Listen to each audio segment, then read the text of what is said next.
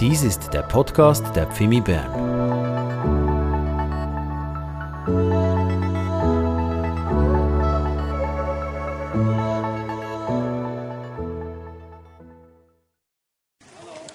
Schön euch zu sehen hier im GZH. Schön zu wissen, dass viele den Gottesdienst mitverfolgen über Livestream von zu Hause. Auch, auch euch ein ganz herzliches Willkommen. Wir werden uns miteinander einem ganz spannenden Thema nähern. Auch heute Morgen eine Frage, die der Herr uns stellt und die ganz wichtig ist. Weißt du, wer du bist? Die Frage nach unserer Identität. Und die Frage nach unserer Identität, die kann nicht einfach durch Äußerlichkeiten beantwortet werden. Sie kann auch nicht durch Zugehörigkeiten zu einer Gruppe beantwortet werden. Das sind Äußerlichkeiten. Aber wenn der Herr uns fragt, weißt du, wer du bist, dann geht es ihm nicht um Äußerlichkeiten. Es geht um viel mehr darum, dass wir verstanden haben, wer wir in unserer Persönlichkeit sind in unserem inneren Menschen, in den Dingen, die man nicht gleich sieht, was uns wirklich ausmacht. Und wenn wir hier zur Ruhe kommen können, weil wir von Gott her eine Antwort bekommen und von Gott her wissen, wer wir sein dürfen, wie er uns geschaffen hat, dann wird unser geistliches Leben in eine stabile Richtung entwickelt werden. Das ist die Zielsetzung Gottes. Und die Bibel spricht immer und immer wieder über diese große Frage der Identität. Und ich habe ganz bewusst mich entschieden für die erste wichtigste Aussage die das Wort Gottes macht. Ganz am Anfang, 1. Mose 1, Vers 26. Wir werden den Vers lesen miteinander. Wir haben ihn in jeder Predigt dieser Predigtserie gelesen. Und Gott sprach, lasst uns Menschen machen als unser Bild, uns ähnlich. Und sie sollen herrschen. Und wenn wir diese Frage beantworten wollen, nach unserer Identität. Das ist ja logisch, dass wir zur Quelle gehen, dass wir dahin gehen, wo eben klare Antworten kommen zu unserem Schöpfer. Und in dieser Bibelstelle, die wir hier gelesen haben, da sehen wir eigentlich vier ganz wichtige Ecksteine, vier ganz wichtige Bestandteile einer gesunden Identität, dass wir von Gott geschaffen sind, dass wir von ihm angenommen sind. Über diese beiden Ecksteine haben wir schon gesprochen. Hör das noch einmal, weil es ganz wichtig ist. Du bist nicht durch Zufall entstanden. Du bist nicht aus irgendeiner Zelle über Jahrmillionen irgendwann zum Affen geworden und dann nach ein paar Millionen Jahren mehr ein Mensch geworden. Du bist nicht Zufall. Du bist gewollt. Da steht ein liebender Schöpfer hinter dir, der gesagt hat, den die will ich, genauso wie sie sind. Ich habe sie geschaffen, ich habe sie gesetzt. Das ist ein Ja Gottes über unseren Leben. Das ist ganz, ganz wichtig, dass wir das verstehen. Dieses Ja Gottes über jedem Einzelnen von uns. Er hat uns geschaffen. Und er hat uns nicht einfach nur so geschaffen, er hat uns auch angenommen. Er sagt, ich habe dich nicht einfach geschaffen und ich lasse dich mal laufen, sondern ich habe dich in meine Nähe genommen. Du sollst ganz neu sein bei mir. Du gehörst in meine Familie hinein. Du bist geschaffen, um neu bei mir zu sein, um von mir angenommen zu sein, um mit mir zu leben. Diese Sicherheit des Gewolltseins und des Angenommenseins hilft uns, eine starke Identität aufzubauen in unserem Leben. Und hier ist mir diese Aussage noch einmal ganz wichtig. Ich habe sie immer wieder wiederholt und ich werde sie immer wieder wiederholen, weil ich wünsche mir so, dass wir sie wirklich nicht nur verstehen, sondern in unseren Herzen aufgenommen haben. Dass Gott nämlich primär daran interessiert sind, wer wir sind, nicht an dem, was wir tun. Er ist primär an dem interessiert, was wir sind, nicht an dem, was wir tun. Und für uns ist das schwierig, weil wir in einer Leistungsgesellschaft aufgewachsen sind, weil wir immer über den Wert definieren. Ich leiste etwas, also bin ich etwas. So viele Menschen in unserer westlichen Gesellschaft, ihre einzige Identität ist das, was sie leisten können. Und wenn irgendwann der Punkt ankommt, wo du es nicht mehr leisten kannst, oder wo jemand auf die Szene kommt, der es besser leistet als du, ist deine Identität im Eimer. Weil du nicht auf Gott vertraut hast. Gott ist nicht primär daran interessiert, was du tust, sondern an dem, was du bist. Dass du verstehst, ich bin geschaffen, dass du verstehst, ich bin angenommen, dass du verstehst, Gott ist für mich, er ist nicht gegen mich. Er hat ein Ja für mich. Und er hat einen wunderbaren Plan und gute Gedanken über mein Leben. Und eine gute, gesunde Identität zu haben, heißt in diesen Plänen vorwärts zu gehen. Mit Gott. Gott möchte uns hier begegnen. Und wenn wir jetzt heute Morgen auf diesen dritten Eckstein schauen, Veränderung, dann müssen wir verstehen, dass dieser dritte Eckstein aufbaut auf diesen ersten beiden Ecksteinen dass wir geschaffen und angenommen sind, wer wir sind. Und wenn wir heute über Veränderung sprechen, schau noch einmal in diesen Vers hinein. Lasst uns Menschen machen, in unserem Bilde, uns ähnlich. Da merken wir diesen Ansatz von Veränderung. Wir sind geschaffen und das Ziel ist, immer ähnlicher zu werden, wie Gott ist. Und das braucht einen Prozess der Veränderung. Und ich weiß, Veränderung ist nicht das, was wir so als erstes aussuchen würden. Die meisten Menschen, die haben es gerne, wenn es stabil ist, wenn es sicher ist, wenn du weißt, was Sache ist. Veränderung, mh, hm, da haben wir so ein bisschen eine ambivalentes, äh, ambivalente Beziehung dazu. Aber ich habe bewusst hier heute Morgen den Titel gewählt, der Segen der Veränderung. Denn wir müssen eines verstehen, wenn Gott verändert, dann ist das immer zu unserem Segen. Wenn Gott etwas ändern möchte in meinem oder in deinem Leben, das ist nicht so, dass er uns etwas wegnehmen will. Er will etwas verbessern. Er will uns auf eine neue Stufe bringen. In der Ehe ist das ja manchmal nicht so. Wir haben ja manchmal das Gefühl, wir müssten unseren Ehepartner verändern. Und die Motivation ist ja oft, dass wir dann den Ehepartner gerne so verändert hätten, wie wir ihn hätten. Ob das wirklich immer zum Segen ist, wage ich jetzt mal zu bezweifeln, weil meine Motive nicht immer Ehen sind und nicht immer über alle Zweifel erhaben sind. Werden wir dann gleich noch sehen. Aber wenn Gott etwas verändert, dann ist es immer zu unserem Segen. Und ich möchte, dass wir heute Morgen diesen Blick auch aufbauen können, zu verstehen, es ist ein Segen der Veränderung. Ja, okay, der Prozess von hier nach da, der Prozess der Veränderung, der ist manchmal mühsam. Der ist vielleicht nicht so schön, wie wenn wir an einem wunderbaren Tag mit Rückenwind und Sonne von vorne wandern gehen, schön eben, keine Anstrengung. Manchmal anstrengend, aber es ist ein Segen. Und darum ist es wichtig, dass wir uns öffnen für den Segen der Veränderung. So, wir haben gesehen, dass wir von Gott geschaffen sind, um an ihn zu glauben. Das ist das ganze Paket auch des Angenommenseins, des Vertrauens, des Wissens, da ist ein himmlischer Vater, der mich lieb hat, der mich angenommen hat. Und dann haben wir gesehen, dass wir eben nicht nur geschaffen sind, um an ihn zu glauben, sondern wir sind geschaffen, um im Glauben zu leben im Glauben, im Vertrauen vorwärts zu sehen. Das ist dieser Prozess der Veränderung, dieses verändert werden immer mehr in sein Bild, dass sein Charakter, sein Wesen in mir immer mehr Raum gewinnen kann, dass sein Wort in mir immer mehr Raum bekommen kann und ich mich verändern lasse. Und ich glaube, es ist das Kennzeichen des Lebens in der Familie Gottes, dass Veränderung kommt. Das ist ein ganz wichtiger Punkt. Ich möchte euch zwei Bibelstellen geben, weil wir hier die Dinge manchmal ein bisschen mischen. Lukas 5, Vers 10.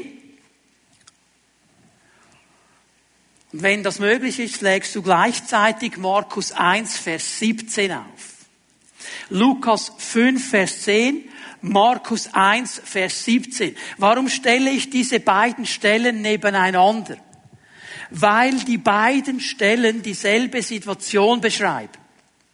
Und die drei ersten Evangelien, Matthäus, Markus, Lukas, man nennt sie die synoptischen Evangelien. Synoptik heißt zusammenschauen.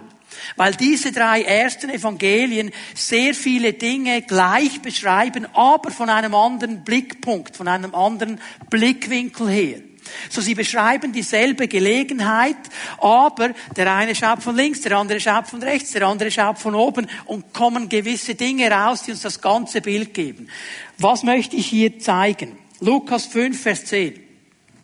Jesus spricht hier vor allem mal zu Petrus, auch zu den anderen, die noch da sind. Du brauchst dich nicht zu fürchten, von jetzt an wirst du ein Menschenfischer sein. Berufung. Du wirst ein Menschenfischer sein. Und jetzt haben wir hier eine Berufung und oft denken wir, okay, Berufung bedeutet, Gott schnippt irgendwie mit dem Finger und der Petrus ist sofort ein Menschenfischer. Hat ihn ja berufen dazu. Jetzt möchte ich euch aber aufzeigen, dass Berufung immer auch Veränderung beinhaltet. Weil jetzt lesen wir mal Markus 1, Vers 17. Jesus sagte zu ihnen, kommt, folgt mir nach, ich will euch zu Menschenfischen machen. Ja, hallo jetzt. Sind sie's oder werden sie's? Beides. Beides. Jesus spricht eine Berufung aus. Und wenn er Berufung ausspricht, dann sieht er über deinem und meinem Leben, was sein wird. Und für ihn ist es schon da, sagt, das wirst du sein. Aber es ist ein Prozess der Veränderung, bis du dahin kommst. Müssen wir gut verstehen. Wir haben manchmal den Eindruck, wenn Gott eine Berufung ausspricht, bumm, zack, und dann macht er irgendetwas und dann sind wir das. Es ist immer ein Prozess der Veränderung da drin. Im Auftrag Gottes unterwegs zu sein, in seinem Bild geschaffen zu sein, bedeutet immer auch in einem Prozess der Veränderung zu sein. Er sieht Dinge in unserem Leben, er ruft uns dazu, er sieht aber auch, es braucht einen Prozess der Veränderung, bis wir da sind. An diesen beiden Stellen kommt das wunderbar zum Ausdruck. Ganz, ganz wichtig, das zu verstehen. Es braucht immer einen Prozess. Ich möchte euch noch eine Stelle geben, 2. Korinther 13, Vers 11. Hier ab Vers 11 schließt ähm, Paulus den zweiten Korintherbrief ab mit Grüßen und noch einmal mit einer ganz, ganz wichtigen Ansage an diese Gemeinde in Korinth. Damit komme ich zum Schluss meines Briefes, liebe Geschwister. Freut euch. Ja, jetzt, wieso sollen Sie sich freuen? Ist das jetzt ein Befehl oder sagt ihr, seid, seid froh, jetzt bin ich dann gleich durch? Okay, ich lasse euch die Interpretation. Jetzt kommt aber die wichtige Aussage. Lasst euch zurecht helfen, sagt die neue Genfer Übersetzung.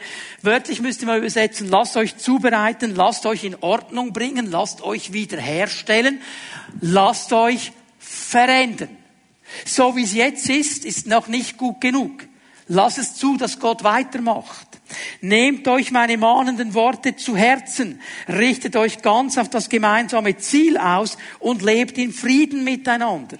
Denn dann wird der Gott der Liebe und des Friedens mit euch sein. Er ruft die Korinther und auch uns noch einmal dazu auf und sagt, geistliches Leben ist immer Veränderung.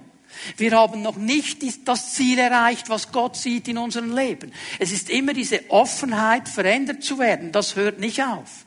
Das ist nicht irgendwo so einmal ein Moment, wo du sagst, okay Herr, also bitte mach mal. Es ist ein Prozess, der wird sich durchziehen, solange wir mit ihm unterwegs sind auf dieser Welt. Und es ist ein guter Prozess, ist ein segensreicher Prozess.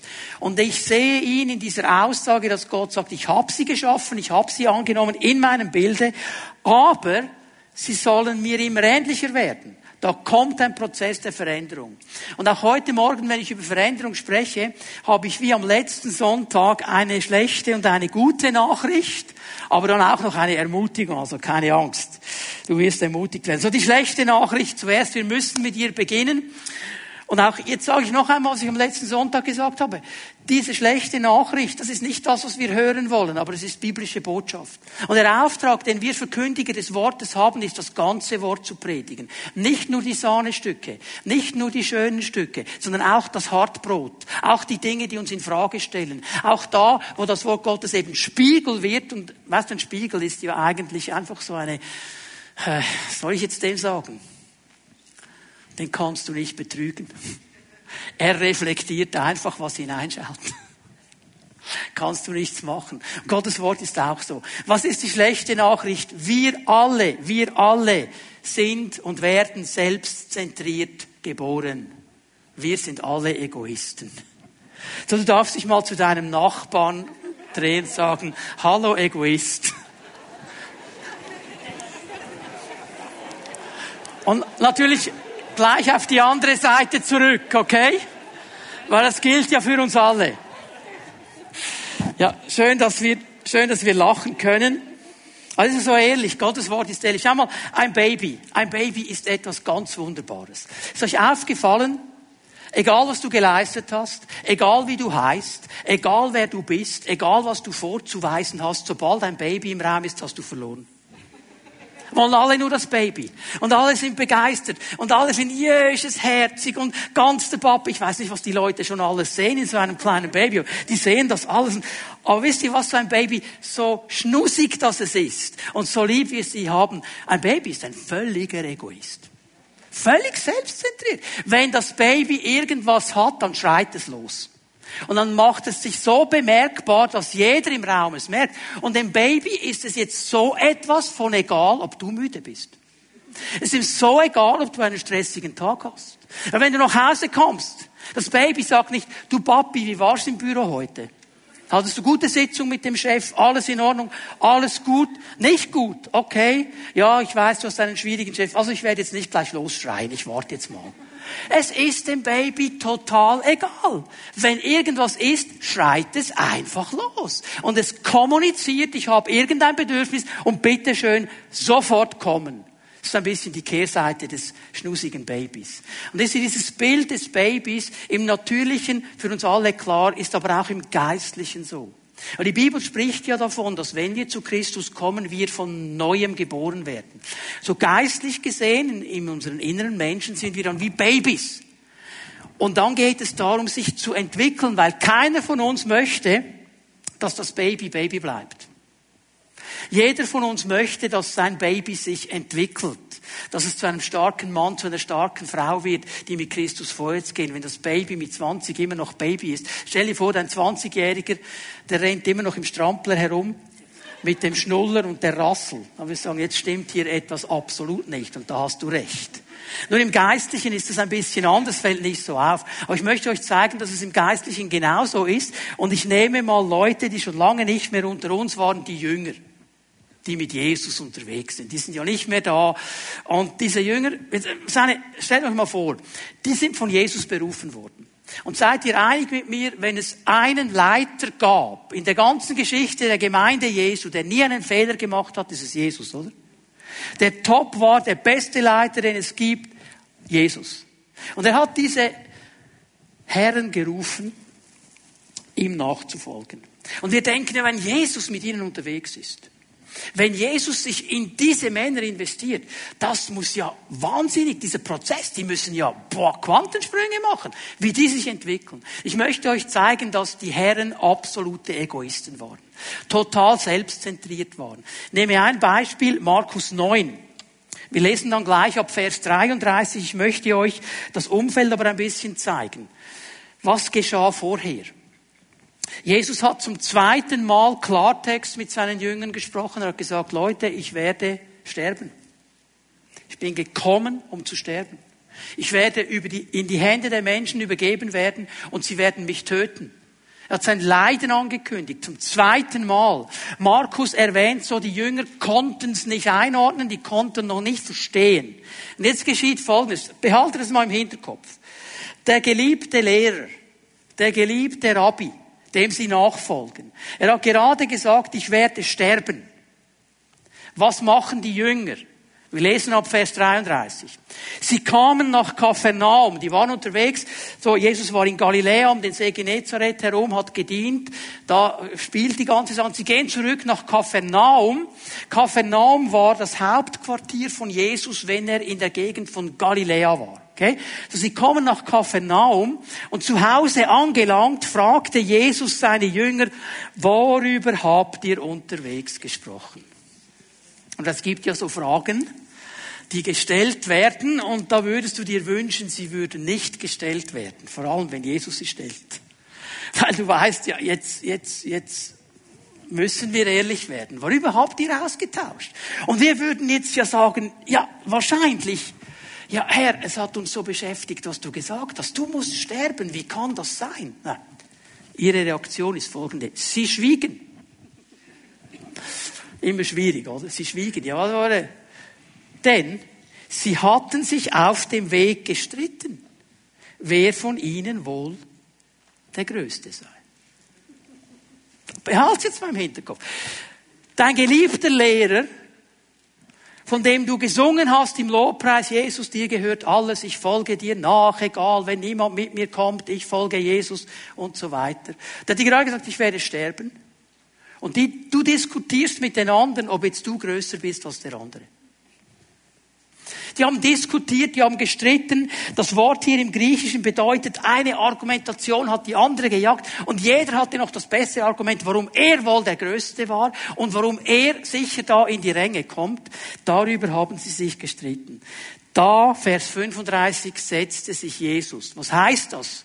Wenn der Lehrer sich setzt, dann fängt er an, seine Jünger zu belehren. Das haben die gewusst. Jetzt kommt was. Er setzt sich hin. Okay? Er setzt sich, rief die zwölf zu sich, sagte zu ihnen, wenn jemand der Erste sein will, soll er der Letzte von allen und der Diener aller sein. Jesus sagt, Leute, wenn ihr diese Position wollt, ich sage euch, wie es geht fangt an zu dienen und seid der Diener alles. Hier wird das Wort Diakonos, Diakon gebraucht. Das heißt, jemand, der am Tisch und im Haus dient, jemand, der die Not anderer sieht und dieser Not begegnen will. Und er sagt, und ihr sollt Diener aller sein. Nicht nur euren Freunden, nicht nur den Leuten, die gut drauf sind, allen. Das wäre der Weg. Was macht Jesus hier? Jesus spricht die Selbstzentriertheit, den Egoismus der Jünger klar und deutlich an.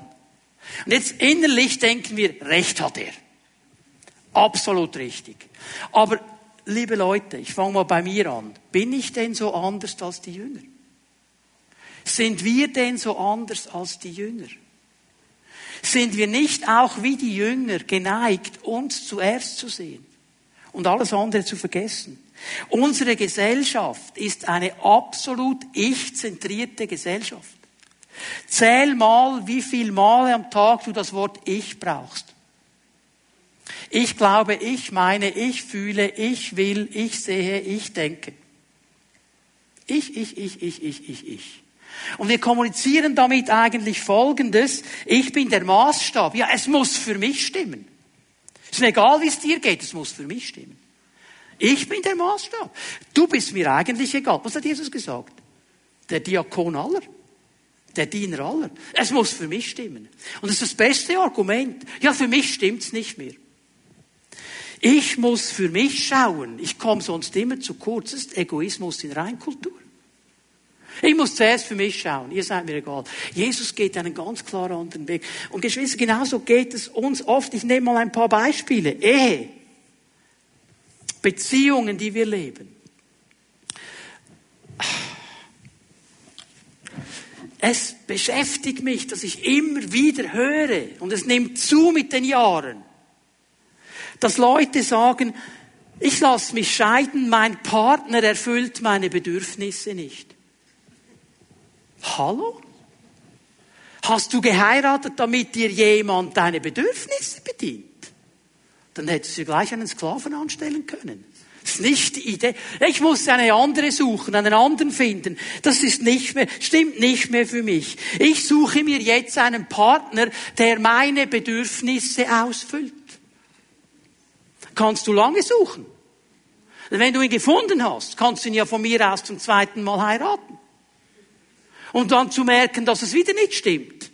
Um noch einmal zu heiraten. Um noch einmal. Wir werden ihn nie finden. Das ist gar nicht die Aufgabe von Ehe. Ist gar nicht die Aufgabe. Dass ich meinen Partner so ummodelliere, dass er meine Bedürfnisse irgendwo befriedigt und erfüllt. Was ist das Geheimnis? Ein Diener zu sein. Dreh es doch mal um, fang doch mal an, die Bedürfnisse deines Partners zu bedienen. Ich sage jetzt extra mal bedienen. Dreh es doch mal um und schau mal, was passiert. Also, jemand hat mir mal gesagt, nein, ich kann jetzt gar nichts mehr. Ich kann gar nichts mehr. Ich muss mich selber finden. Da habe ich gedacht, okay, hast du dich, wo hast du dich verloren? Ich muss mich selber finden. Also, ich meine, wenn du dich im Wald verläufst und nicht mehr weißt, wie du rauskommst, okay. Aber ich muss mich selber finden. Also, ich bin ja da. Was suche ich denn jetzt eigentlich? Und wenn du dann nachfragst, dann wissen die Leute gar nicht, was sie suchen. Sie suchen irgendeine Illusion, eine Utopie. Sie haben irgendwo das Gefühl, es muss einen Zustand geben, wo alles immer wunderbar ist, die Klimaanlage auf meine Temperatur angestellt und alle sehen ganz genau, ohne dass ich etwas sage, was ich will. Und dann wäre, dann habe ich mich selber gefunden. Ich, mich, mir. Wir sind so gepolt als Menschen. Auch in der Gemeinde. Mir gefällt die Musik nicht. Der Lobpreis gefällt mir nicht. Und jetzt kannst du ankreuzen. Das sind die Kategorien, die ich höre über die Jahre. Zu laut. Zu leise. Was machen wir jetzt mit den zwei? Ein Bruder sagt zu laut, die andere Schwester zu leise. Was machen wir jetzt mit den beiden? Und dann kommen die anderen und sagen, zu modern. Zu altmodisch. So. Merken wir etwas? Hey, Leute, darf ich es mal so sagen? Es geht bei der Anbetung nicht um dich, um mich. Es geht um ihn. Es geht um das Lob. Und weißt du was? Er weiß, weil er unsere Herzen sieht, wie echt das Lob ist. Laut, leise, altmodisch oder, oder neu oder modern interessiert ihn weniger. Ihn interessiert das Herz. Mir entspricht die Art und Weise, wie der Gottesdienst gefeiert wird, nicht. Es ist nicht mein Stil. Hallo? Gottesdienst, hast du das Wort mal auseinandergenommen? Gottesdienst bedeutet, wir dienen Gott. Wir dienen Gott. Es geht eigentlich um ihn. Es geht nicht um eine Bedürfnisabklärung und Bedürfnisbefriedigung jedes Einzelnen. Wisst ihr was? Wir sind ich schätze jetzt mal um die 250 Leute hier im Saal.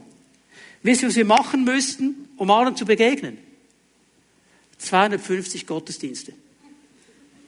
Und im Vorfeld schickst du dem Matthias deine Setliste, welche Lieder das du gerne hättest. Du schickst mir ganz genau, was ich anziehen soll, dass es dir entspricht. Und den Predigttext und was ich sagen soll, lieferst du auch noch mit. Okay? Ja, ich weiß, es geht nicht um meine Vorlieben, es geht nicht um meine Wünsche und auch nicht um meinen Geschmack. Weißt du, um was es geht in einem Gottesdienst? Es geht darum, ihm die Ehre zu geben. Es geht darum, ihn zu feiern und ihn groß zu machen. Es geht darum, ihm zu dienen mit unserer Hingabe, mit unserem Leben. Und weißt du, was dann geschieht? Wenn wir ihm dienen, dann dient er uns. Und dann begegnet er uns. Und er tut es durch sein Wort indem er uns ernährt, indem er uns Wegweisung gibt, indem er uns Vision gibt. Darum geht es. Es ist nicht die große Frage, was ich jetzt genau will. Was will er? Ich mag dies nicht, ich mag das nicht, ich, ich, ich. Wir kennen das alle. Werbung, ist dir aufgefallen, wie die Werbung genau darauf abzielt? Der Hammerspruch ist ja, man gönnt sich sonst nichts. Mann und Frau übrigens, also nicht nur auf den Mann gespielt, Mann mit einem Mann. Ja, man hat immer das Gefühl, man kommt zu kurz. Ich habe so eine Werbung gesehen, du bist es dir wert. Ich nenne das Produkt nicht. Du bist es dir wert. Mir ist aber aufgefallen, diese Firma, die hat diesen Slogan seit 98, seit 98, hat ihn aber verändert. Immer wieder verändert. Angefangen hat es, weil ich es mir wert bin. Dann ist es weitergegangen in die Höflichkeitsform, weil sie es sich wert sind. Und dann, weil du es dir wert bist. Zunächst, was jetzt geschieht, jetzt muss der andere auch noch dir einen Zuspruch geben über das, was du schon lange weißt. Das sind wir heute, das ist der letzte Slogan, weil du es dir wert bist. Geschwister, wir müssen aufpassen. Der Mensch damals wie heute ist grundsätzlich ein Egoist ist grundsätzlich ein Egoist. Er ist selbstzentriert. Auch die Jünger, die mit Jesus unterwegs waren, die den besten Lehrer hatten, den es gibt, der ihnen vorgelebt hat, gezeigt hat. Auch sie waren völlige Egoisten. Und weißt du, was der Hammer ist? Das hat ihnen nicht gereicht. Das hat ihnen, bist du immer noch im Markus-Evangelium? Wir gehen mal ins Kapitel 10. Jetzt sind sie auf dem Weg nach Jerusalem. Und auf diesem Weg nach Jerusalem, die ganze Mannschaft, hat Jesus zum dritten Mal angekündigt. Er sagt zum dritten Mal, und jetzt gehen wir nach Jerusalem und in Jerusalem wird es geschehen. Es wird in Jerusalem geschehen. Mit anderen Worten, er sagt, hey, okay Leute, habt ihr verstanden? Ihr geht mit mir nach Jerusalem, ihr werdet ohne mich aus Jerusalem gehen. Weil ich werde sterben da oben. Macht es noch einmal klar. Was haben die Jünger? Die haben immer noch dieselbe Agenda. Die haben nichts verändert. Markus 10, 35. Jakobus und Johannes, die Söhne des Zebedäus, traten an Jesus heran und sagten, Meister, wir möchten, dass du uns eine Bitte erfüllst. Und hier kleine Klammer schreibt ihr auf, Markus 20, 20. Markus, äh, Matthäus, Entschuldigung, Matthäus 20, 20, sehen wir, dass sie noch eine Geheimwaffe dabei hatten. Sie hatten das absolut schlagende Argument. Sie hatten ihre Mutter mitgenommen. Die kamen mit ihrer Mutter zu Jesus. Mami war dabei. Salome wahrscheinlich hieß die Salome, war die Mutter von Johannes Jakobus. Man geht davon aus, die war verwandt mit Jesus. Die waren irgendwo verwandt, Großfamilie, okay? Jetzt bringen sie die Verwandtschaft mit, sie bringen Mami mit. So, was wollt ihr, sagt Jesus, was soll ich für euch tun? Vers 37. Wir möchten, dass du uns in deiner Herrlichkeit neben dir sitzen lässt, den einen an deiner rechten Seite, den anderen an deiner linken Seite. Okay, Sie haben jetzt mal ein bisschen abgeändert von Ihrer ersten Agenda, weil bei der ersten Agenda ging es darum, wer ist der Größte. Jetzt kommen Sie zu zweit und wir sind bereit zu teilen. Wir wollen einfach die beiden besten Plätze. Wir beiden aber. Die anderen nicht, okay? Also wir, okay? So. Ihr wisst nicht, um was ihr da bittet, entgegnet Jesus. Könnt ihr den bitteren Kelch trinken, den ich trinken werde und die Taufe empfangen, mit der ich getauft werden muss? Jetzt hätten sie aber checken müssen, von was er spricht. Da hat er nämlich gesagt, ich werde sterben. Das ist der bittere Kelch. Ja, sagen sie. Schaffen wir doch alles und so weiter und so weiter geht die Diskussion dann. Und dann gehen wir mal runter zu Vers 41, weil wir denken jetzt, was ist mit den anderen zehn? Was ist mit den anderen zehn? Die waren wahrscheinlich empört. Ja, das waren sie. Die übrigen zehn Jünger hatten dem Gespräch zugehört und ärgerten sich über Jakobus und Johannes. Ja, warum? Weil sie nicht auf die Idee gekommen sind. Und ich hätte noch die Großmutter mitgenommen. Also hier einfach aufpassen mit diesen frommen Bildern. Die waren genauso Egoisten wie alle anderen. Der Mensch ist selbstzentriert. Er sucht seinen Vorteil. Er will seine Wünsche, Vorlieben und Anliegen durchbringen. So sind wir geboren. So, das war die negative Botschaft. Jetzt kommt die positive. Durch die Wiedergeburt, wenn wir zu Christus kommen, sind wir Christus zentriert. Da geschieht etwas oder soll etwas geschehen in uns. Weil in diesem Moment sagt die Bibel, wir haben die Stelle am letzten Sonntag gelesen, 2. Korinther 5, 17, ist jemand in Christus, ist er eine neue Schöpfung. In mir ist etwas Neues geworden. Und das, was in mir neu geworden ist, ist nicht egoistisch, es ist nicht auf mich zentriert oder soll es nicht sein, es soll Christus zentriert sein. Es soll auf Gott ausgerichtet sein. Und hier sind alle Chancen der Welt drin. Und Jesus hat immer wieder darüber gesprochen. Ich lese euch mal zwei, drei Stellen. Matthäus 16, Vers 24. Dann sagte Jesus zu seinen Jüngern, wenn jemand mein Jünger sein will, ich halte hier mal an. Hast du gesehen, was da steht? Wenn jemand mein Jünger sein will, das heißt, Jünger Jesu wirst du nicht aus Zwang oder aus Druck zu seiner freien Entscheidung. Jesus sagt nicht, ihr müsst das alle machen. Er sagt, wenn du das sein willst, wenn es deine Entscheidung ist. So, jetzt, wenn du hier bist heute Morgen und du sagst, ich will diesem Jesus nachfolgen, ich will sein Jünger sein, dann musst du jetzt gut zuhören. Und du sagst, nö, will ich eigentlich gar nicht, kannst du auf Durchzug stellen. Weil es geht jetzt an Menschen, die sagen, jawohl, Jesus, ich will dir nachfolgen. Das ist mein Anliegen, das ist mein Wunsch, das ist meine Ausrichtung. Ob mir das jeden Tag genauso gelingt, wie ich es gerne hätte, ist nicht die Frage. Es geht um die Grundsatzentscheidung meines Herzens. Und wenn jemand das will, sagt Jesus, muss er sich selbst verleugnen. Du gesehen, wie jetzt eine stärkere Aussage kommt? Wenn er das will, du kannst entscheiden, musst du aber.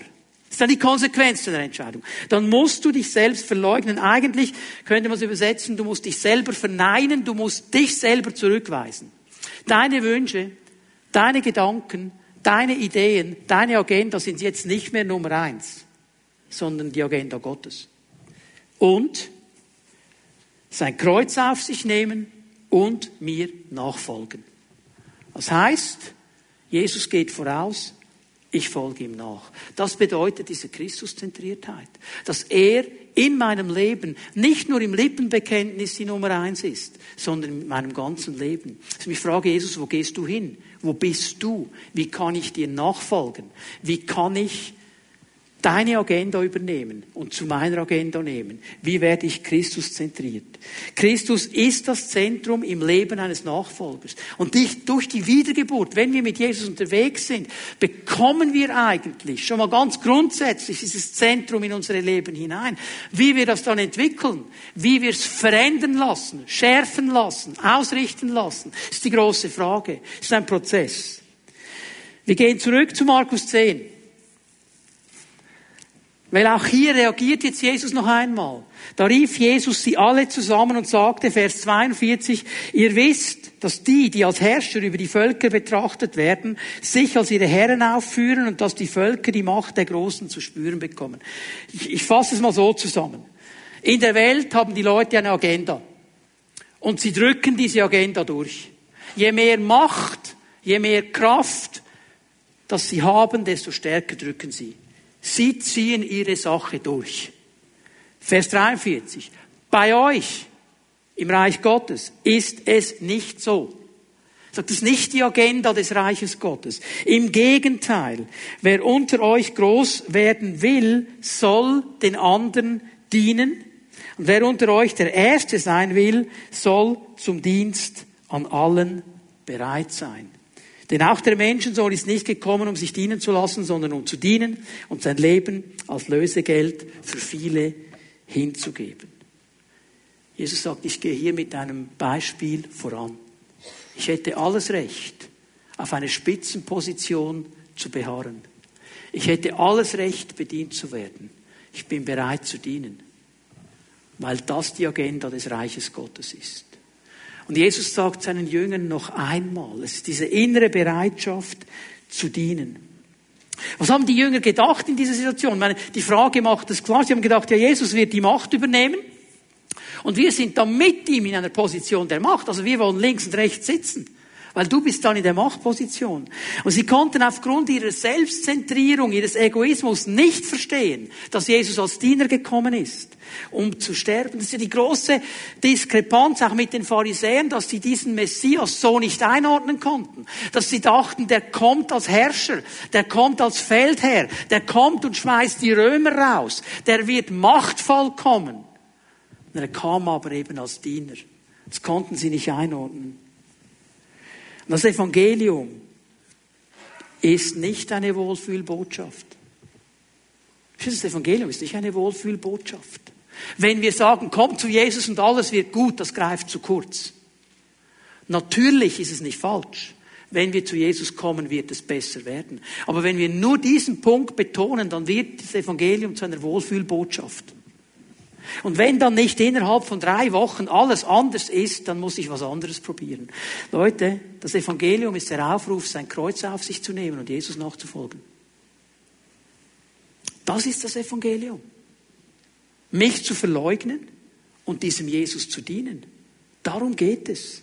Im Leben eines Nachfolgers Jesu wird sich, soll sich, müsste sich Veränderung zeigen. Ich habe es bewusst so gesagt. Eigentlich bin ich der Meinung, es wird sich zeigen, wenn ich Jesus echt nachfolge. Es sollte sich zeigen. Es müsste sich zeigen, wenn ich Jesus echt nachfolge. Weil dann wird er kommen und dann wird er mein Leben anfangen zu verändern. Wie ist die Veränderung? Immer weniger Selbstzentriertheit, immer mehr Christuszentriertheit. Ich sage nicht, wir kommen dann irgendwann mal an, dass wir gar nicht mehr selbstzentriert sind. Das bezweifle ich mal. So nach 33 oder 35 Jahren mit Jesus merke ich, es ist nicht mehr so schlimm wie am Anfang, aber so ganz selbstlos schaffe ich es auch nicht immer. Wir sind alle unterwegs. Es ist Veränderung. Aber ich muss diese Veränderung zulassen. Nachfolger Jesu. Die Gemeinde Jesu muss neu verstehen, es geht um ihn. Es geht um ihn. Es geht nicht um meine Wünsche, meine Bedürfnisse, meine, weiß ich was. Was rennen wir herum? Was sind wir bereit? Heute müssen wir nicht mal groß reisen. Wir können alles auf Internet ziehen. Irgendwo hinzugehen, wo Salbung ist, wo dieses Versprechen ist, ich lege dir die Hände auf. Auch über deinen Computer und dann boom. Keine Probleme mehr. Und wir rennen diesen Dingen hinterher und haben nicht verstanden, dass wir ihn dabei verpassen, den Herrn, um den es nämlich geht. Hör mir bitte gut zu, schreib dir diesen Satz auf. Gaben und Talente. Das, was ein Mensch tut, definiert nicht, was er ist. Ich sage es noch einmal. Gaben und Talente, das, was ein Mensch tut, definiert nicht, was er ist. Dann hat er nicht verstanden, was biblische Identität ist, wenn er sich so definiert. Ich gebe euch einen biblischen Beweis dafür. Römer 1, Vers 1. Römer 1, Vers 1. Paulus, Sklave Jesu Christi an die Gemeinde in Rom. Gott hat mich zum Apostel berufen und dazu bestimmt, seine Botschaft bekannt zu machen. Was macht Paulus hier? Paulus zeigt, was er tut. Und er definiert, wer er ist. Nämlich ein Sklave Jesu Christi. Er sagt nicht, ich bin der große Apostel. Habt ihr gesehen? Ich habe Salbung, ich habe Gaben, ich habe Talente. Er sagt, ich bin ein Sklave. Das bin ich. Und er hat mich berufen, als Sklave sein Apostel zu sein. Aber es ist nur meine Berufung. Aus dem Sein kommt das Tun. Warum konnte er diesen Mann so gebrauchen, wie er ihn gebraucht hat? Weil der Mann bereit war, Sklave zu sein. Weil der Mann bereit war, da zu sein, wo Jesus ihn wollte. Weil der Mann bereit war, seine Dinge auf die Seite zu legen. Weil der Mann bereit war, auch unbequeme Fragen anzugehen, um das Reich Gottes vorwärts zu bringen. Weil es ihm nicht darum ging, was die anderen sagten, sondern um das, was sein Herr von ihm sagt. Das ist der ganz wichtige Schlüssel hier. Weißt du, wenn ich jetzt daran denke, Marco, er hat es erwähnt äh, in, in den Mitteilungen im Gottesdienst, jeder von uns hat Gaben und Talente bekommen. Jeder von uns ist von Gott begabt. Jeder von uns hat mindestens eine Gabe, ein Talent bekommen. Was machen wir damit? Was machen wir damit? Haben wir verstanden? Dass wir sie verschwenderisch einsetzen sollen und brauchen, um zu dienen, um den anderen zu dienen. Wer der Erste sein will, wer der Größte sein will, er soll eben nicht selbstzentriert sein, sondern den anderen dienen. Er soll dienen mit diesen Gaben. Er soll dienen mit diesen Talenten. Und dann haben wir hoffentlich zweitens verstanden, dass diese Gaben, diese Berufungen, diese Salbungen nicht definieren, wer wir sind. Was wir unter der Salbung Gottes tun, ist nicht unbedingt, wer wir im Privaten sind. Ich eine Geschichte erzählen. Wir haben vor einigen Jahren etwas umgebaut bei uns in der Wohnung und da haben wir einen äh, Mann gehabt, der eine Baufirma hatte und der kam dann und wir haben mit ihm die Pläne angeschaut und er hat danach gefragt, ja, was machen Sie eigentlich vom Beruf? Und haben gesagt, ja, ich bin Pfarrer, Pastor. Pastor verstehen Sie oft nicht. Dann wir Pfarrer, dann wissen Sie, von was wir reden. Pfarrer der Pfingstgemeinde. Ah, oh, mm, mm, mm, ähm, habe ich ihm den Link gegeben, schauen Sie sich das mal an, YouTube und so weiter, Gottesdienst. Und das nächste Mal, als er kommt, also, er ist ein bisschen komisch. Dann haben wir miteinander gesprochen und dann sagte er, jetzt, jetzt muss ich Ihnen aber schon etwas sagen. Ich habe gesagt, ja, was kommt jetzt? Ich sagte, ich bin ein bisschen erstaunt. Ich habe mir einen Gottesdienst angeschaut. Aber wenn ich hier mit Ihnen am Tisch sitze, Sie sind ja völlig anders. Sie sind ja völlig anders.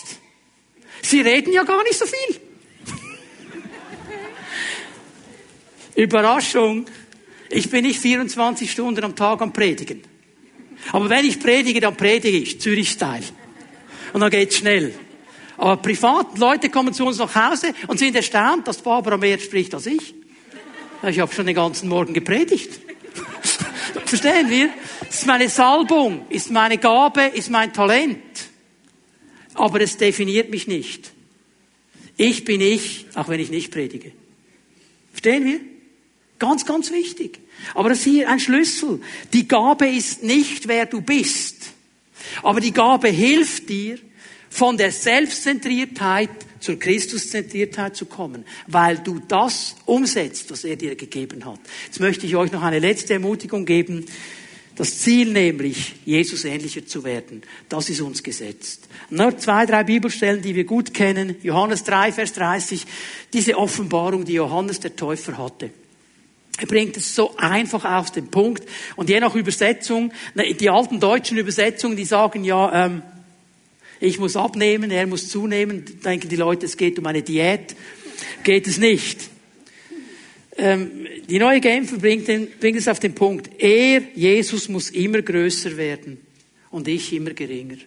Das ist dieses Bild, nicht? Die beiden, so wenn du sie messen würdest, dass Johannes sagt, ich muss immer weniger werden und er in mir, er muss immer mehr werden. Er muss Raum geben. Das ist ein wunderbares Bild auf diese Christuszentriertheit. Weißt du, es reicht nicht, irgendwo dieses, dieses Bändlein zu haben, what would Jesus do? Was würde Jesus tun? Das reicht noch nicht. Es geht darum, es zu tun. Christus zentriert zu sein.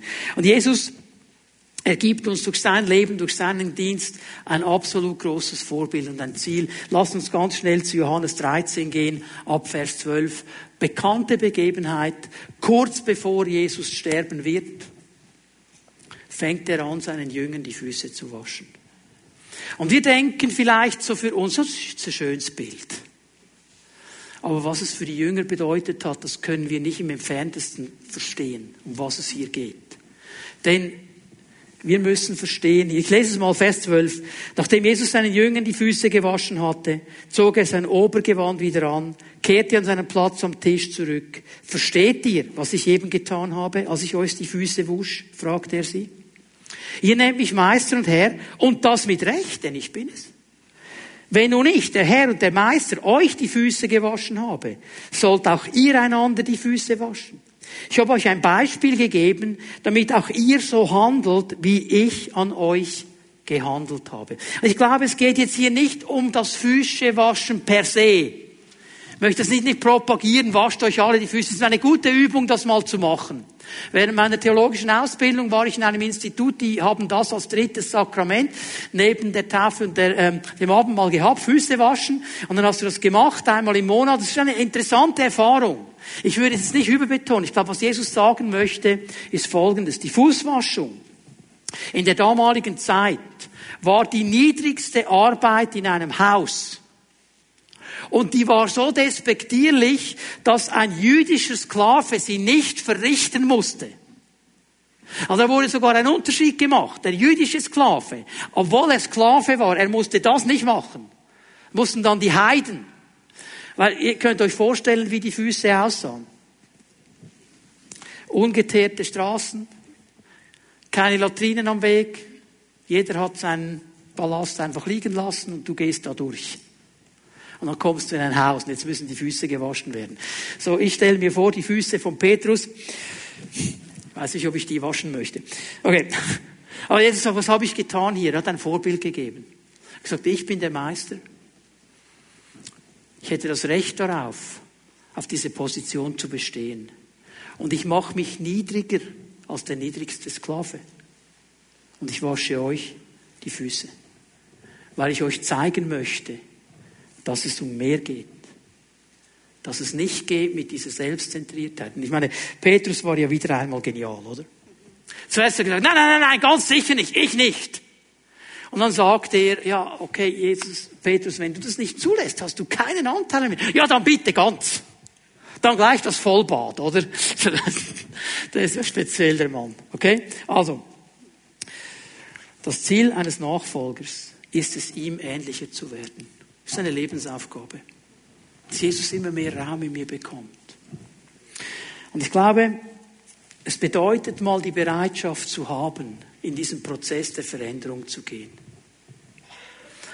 Und ich stelle fest, dass Jesus sehr viel Geduld hat mit uns und sehr viel Liebe hat mit uns.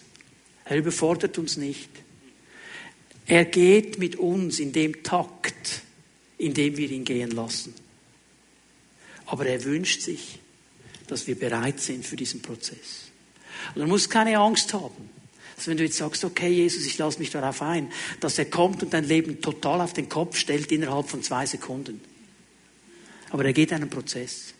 Und er wartet darauf, dass ich bereit bin, dass er diesen Prozess starten darf. Und ich glaube, dieser Prozess der Veränderung, es gibt drei Dinge, die ich hier nennen möchte ist die Veränderung von der Selbstzentrierung zur Christuszentrierung. Dass ich lerne, nicht immer mich zuerst zu sehen. Nicht immer ich als erstes zu sein, sondern Jesus mal zu fragen, was ist jetzt dran? Weißt du, was ich herausgefunden habe? Wenn ich Jesus diene, komme ich nie zu kurz. Nie. Nie. Hat er übrigens schon gesagt in Markus 6, Vers 33. Wer mein Reich sucht und die Gerechtigkeit meines Reiches, dem wird alles andere zufallen. Das heißt, ich komme nicht zu kurz. Wenn meine Agenda stimmt und ich wegkomme von dieser Selbstzentriertheit zu einer Selbstlosigkeit, sage, Herr, du hast mir einen Auftrag gegeben, ich möchte den umsetzen. Ich werde nicht zu kurz kommen. Und das Zweite ist, dass ich lerne, von einem Nehmer zu einem Geber zu werden. Dass nicht immer die erste Frage sein muss, was liegt für mich drin, sondern was kann ich geben. Diese Großzügigkeit.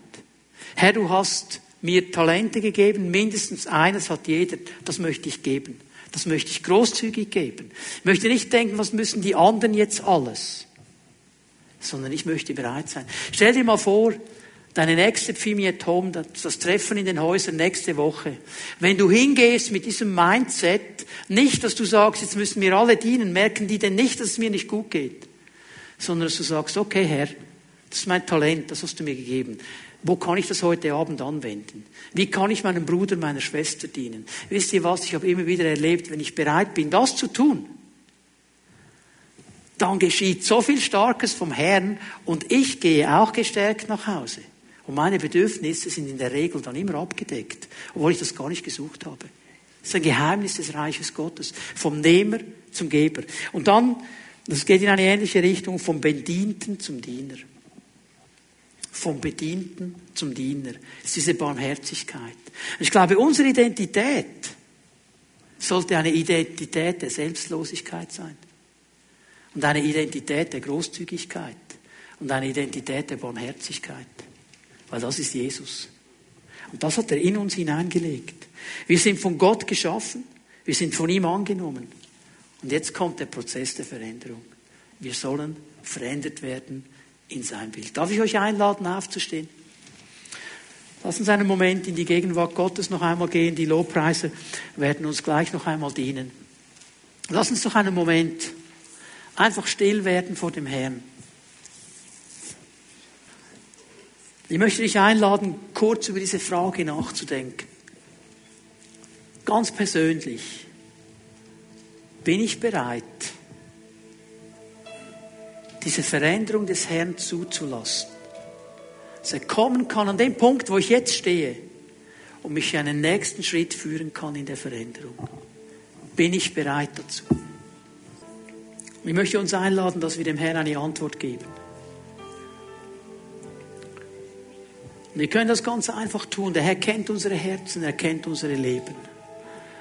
Ich möchte dich einfach einladen. Wir Behalten mal unsere Augen geschlossen, dass niemand herumschaut. Das ist zwischen dir und dem Herrn. Aber wenn du sagst, Herr, ja, ich will diese Frage mit einem Ja beantworten. Komm an dem Ort, wo ich jetzt stehe und setze deinen Veränderungsprozess an mir fort. Geh mit mir weiter.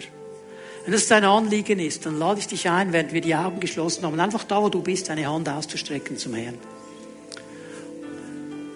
Und mit diesem Ausstrecken der Hand sagst du eigentlich, Herr, ich, ich erteile dir die Erlaubnis, diesen Prozess weiterzuführen, mit mir vorwärts zu gehen. Ich bin bereit. Und ich danke dir, Herr, für diese Frauen und Männer, die ihre Hände ausstrecken zu dir, die sagen, wir wollen deine Jünger sein. Wir wollen lernen, Christus zentriert zu leben. Nicht selbstzentriert. Aber wir brauchen deine Hilfe, Geist Gottes. Komm und hilf uns. Nimm uns an der Hand und führe uns weiter. Dass wir da, wo wir sind, in unserer Nachbarschaft, an unserer Arbeitsstelle, in unseren Schulklassen, wo immer du uns hingestellt hast, dass wir einen Unterschied machen.